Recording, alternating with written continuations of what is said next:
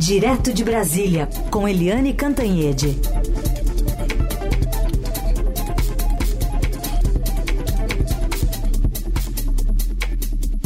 Oi, Eliane, bom dia. Oi, bom dia, Raicem, bom dia, ouvintes. Que dias, que hein? Dia. o dia de ontem que não terminou ainda. Bom, vamos uh, começar falando dessa, dessa nova revelação, né, de um, um vídeo da reunião ministerial que foi gravada, em que Bolsonaro anuncia que tem que ter golpe antes da eleição. A gente vai colocar um trechinho aqui para você comentar.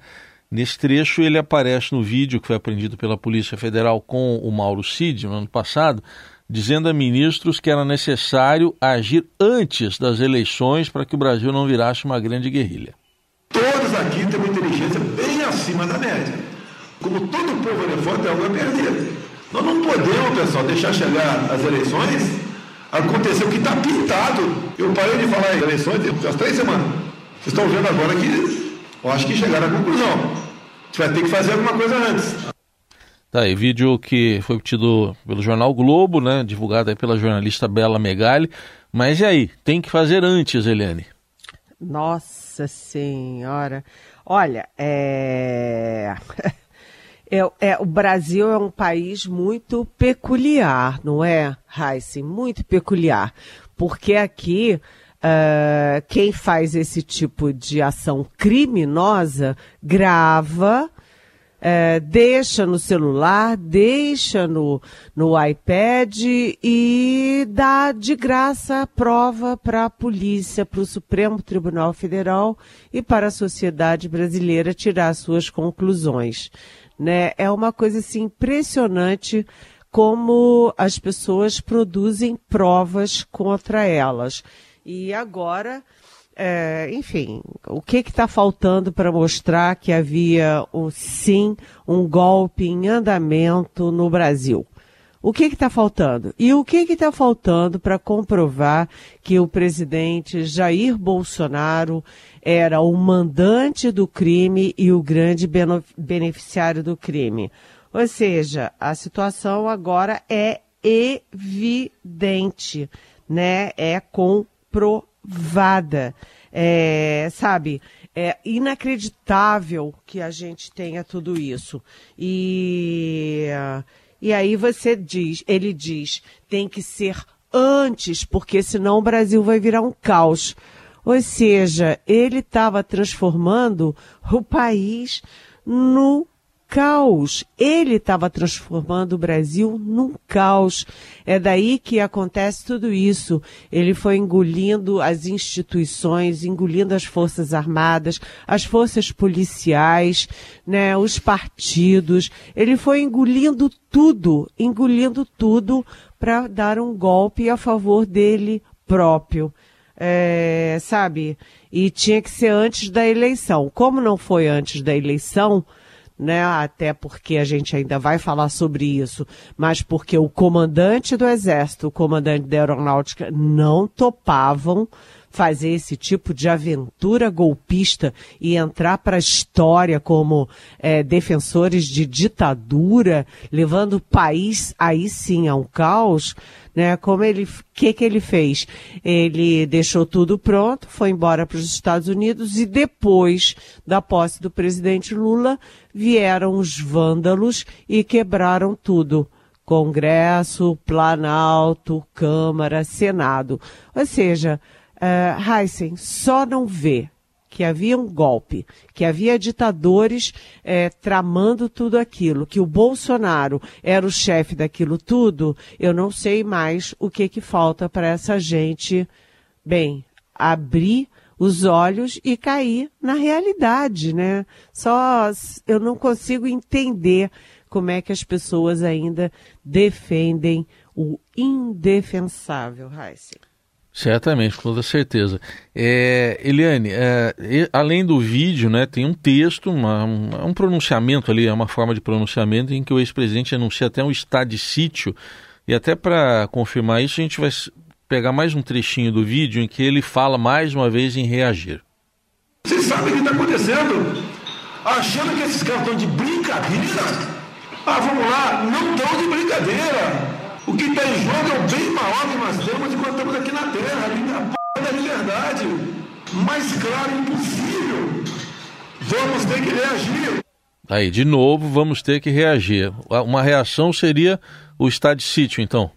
Pois é, né? É, você consegue entender isso? Eu não consigo entender. Olha, o nosso maior bem é a liberdade, com o estado de sítio. Aí você acaba com a liberdade.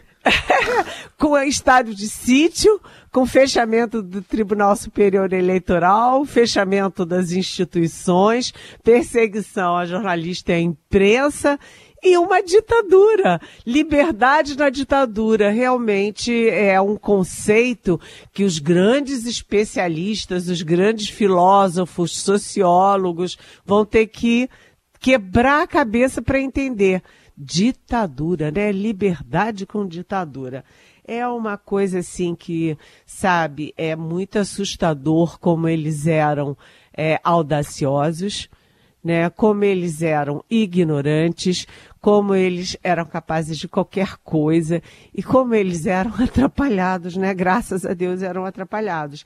Mas assim, é, é assim, assustador e as coisas se juntam todas, porque ontem Uh, eles, a Polícia Federal deu uma batida também na sede do PL. O ex-presidente Jair Bolsonaro, que ganha mais de 40 mil reais é, como presidente, vamos dizer assim, sei lá como é que é um presidente extra, né? Um presidente de honra do partido. Tem gabinete na sede do PL e a polícia também, enfim, foi dando batida de gabinete em gabinete e olha o que que encontra no gabinete do ex-presidente da República, né? Um texto é, que tinha um tom de pronunciamento à nação, em que é, se acusava a se acusava a justiça brasileira, o Supremo Tribunal Federal, o Tribunal Superior Eleitoral e concluía, né, a convocação do estado de sítio no Brasil. Gente, é um golpe, um texto, um pronunciamento de golpe que estava no gabinete do ex-presidente da República, que tinha feito essa reunião dizendo: precisamos agir. Precisamos agir e tem que ser antes da eleição. Agir como? Decretando estado de sítio. É, esse texto é, é apócrifo, né? não tem assinatura, mas é um texto que diz tudo, até porque as peças, como eu disse, se encaixam. Você tem esse texto do pronunciamento anunciando o estado de sítio, ah, junto com a minuta de golpe que foi encontrada na casa do ex-ministro da Justiça, Anderson Torres. E você tem um outro texto que é uma minuta de golpe muito semelhante na mesma direção que estava no celular do chefe da ajudância de ordens do presidente da República, um tenente-coronel da ativa do Exército Brasileiro que se chamava e se chama Mauro Cid. Então você tinha as minutas do golpe, você tinha financiamento do golpe, você tinha as conexões com empresários, é, com uh, militares, com policiais, enfim, vai proliferando isso e você já tinha até uh, o rascunho do pronunciamento do estado de sítio depois de dado o golpe. Olha, sabe, é, tá tudo pronto, tá tudo esclarecido. É uma narrativa que tem começo, meio e o fim que eles esperavam e que não deu certo porque a cúpula das Forças Armadas não aderiu. E, principalmente, não deu certo porque o Supremo Tribunal Federal, e eu vou particularizar aqui, o ministro Alexandre de Moraes foram diligentes, tiveram a compreensão da gravidade da situação, compreenderam o espírito daquela turma que estava no poder e tomaram as providências preventivamente. Então, Heisen, olha, é, o Brasil viveu muito pertinho do precipício nos quatro anos de Jair Bolsonaro. Seguimos com o Jornal Eldorado, análise política direto de Brasília com Eliane Cantanhede. Eliane, diante de tudo que você expôs, comentou aí no, no primeiro bloco, o que, que dá para esperar do, do futuro, do destino do ex-presidente Bolsonaro?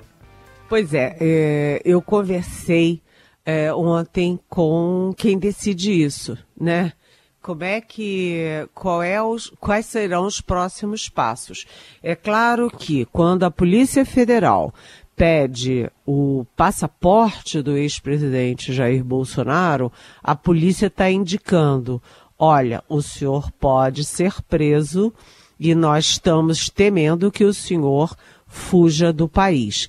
Lembrando que dois filhos do presidente Bolsonaro tem passaporte né, e cidadania uh, italiana.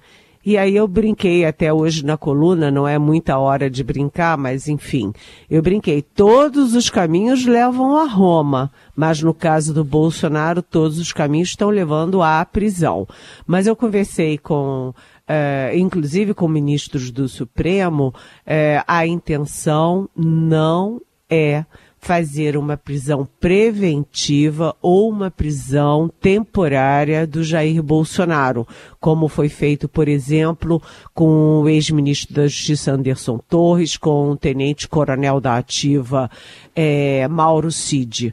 A intenção não é essa, ao contrário, a intenção é repetir o mesmo processo que foi feito com o ex, então ex-presidente e agora presidente de novo, Luiz Inácio Lula da Silva. Ou seja, espera-se todo o trâmite legal. Você tem aí as provas, as investigações, a denúncia, o julgamento e se ele for condenado, aí sim a prisão depois da condenação. Foi assim com Lula é, e tudo caminha para ser assim com o Bolsonaro. E por que isso? Porque, primeiro, é, ele nem a polícia Federal. Nem o Supremo Tribunal Federal querem deixar um fiapo de dúvidas sobre as provas, sobre o processo de investigação, sobre o processo legal e mais, né, além dessa desse cuidado, esse rigor com o processo formal, também o cuidado para que a população brasileira acompanhe as provas, acompanhe as investigações e vá compreendendo, tomando consciência da gravidade do que acontecia e da necessidade da prisão do Bolsonaro.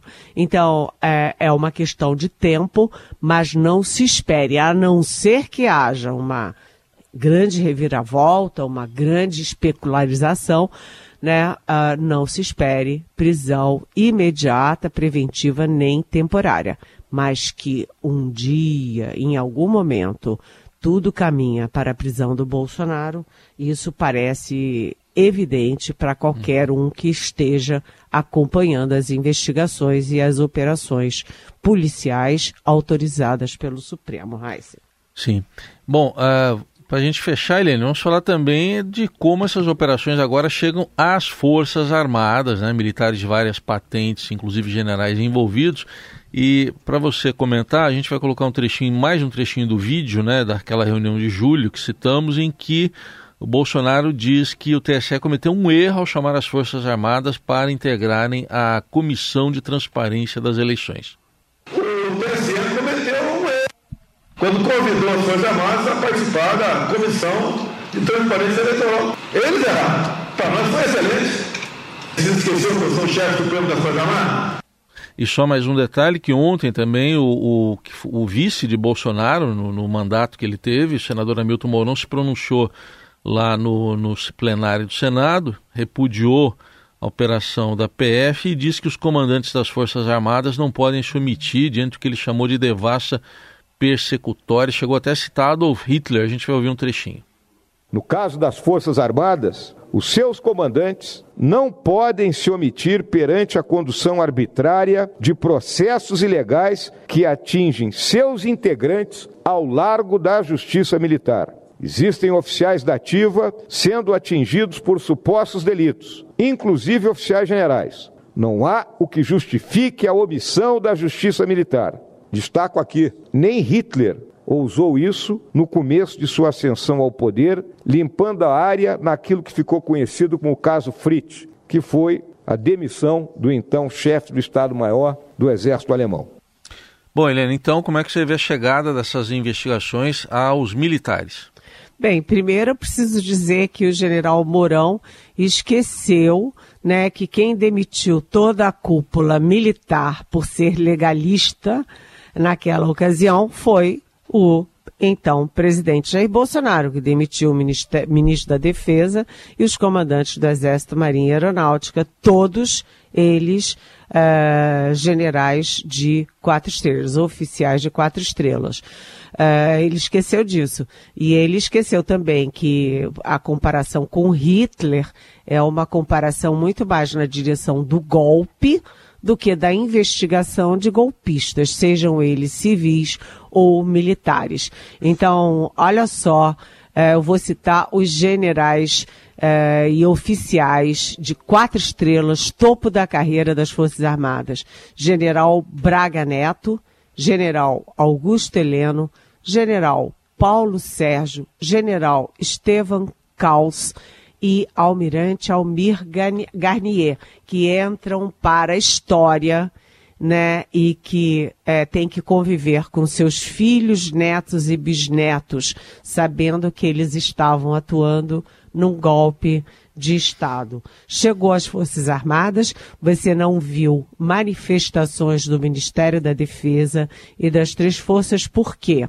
Porque desde o início ficou claro, as Forças Armadas são uma instituição, né? Seus indivíduos, né? Ou seja, os militares que cometeram pecados, que paguem por esses pecados né? E nenhum pecado poderia ser pior no caso de um oficial das Forças Armadas do que tentativa de golpe de Estado. Né? Então, além desses oficiais de quatro estrelas, também há é, tenentes coronéis, coronéis, majores, todos envolvidos numa operação lamentável, histórica que o Brasil jamais vai esquecer. Daqui a 100 anos, ainda vão estar comentando o que aconteceu nesses quatro anos do capitão insubordinado do Exército Brasileiro. Agora, eu queria chamar a atenção, além dos militares, para um personagem que é muito, vamos dizer, simbólico de tudo isso. É um rapaz, um homem, um civil chamado Felipe Martins. Felipe Martins, que era, uh, vamos dizer, discípulo ou era da seita do Olavo de Carvalho, né, um mentor, guru aí da extrema direita nacional, que já morreu, é, e o Felipe Martins virou assessor internacional do presidente, então presidente Jair Bolsonaro aos 31 anos e que depois foi processado por fazer um gesto de supremacistas brancos, ou seja, um gesto nazista durante um vídeo é, de um discurso do presidente do Senado, Rodrigo Pacheco. Rodrigo Pacheco falando, presidente do Senado falando, e este camarada olavista fazendo um gesto nazista atrás dele.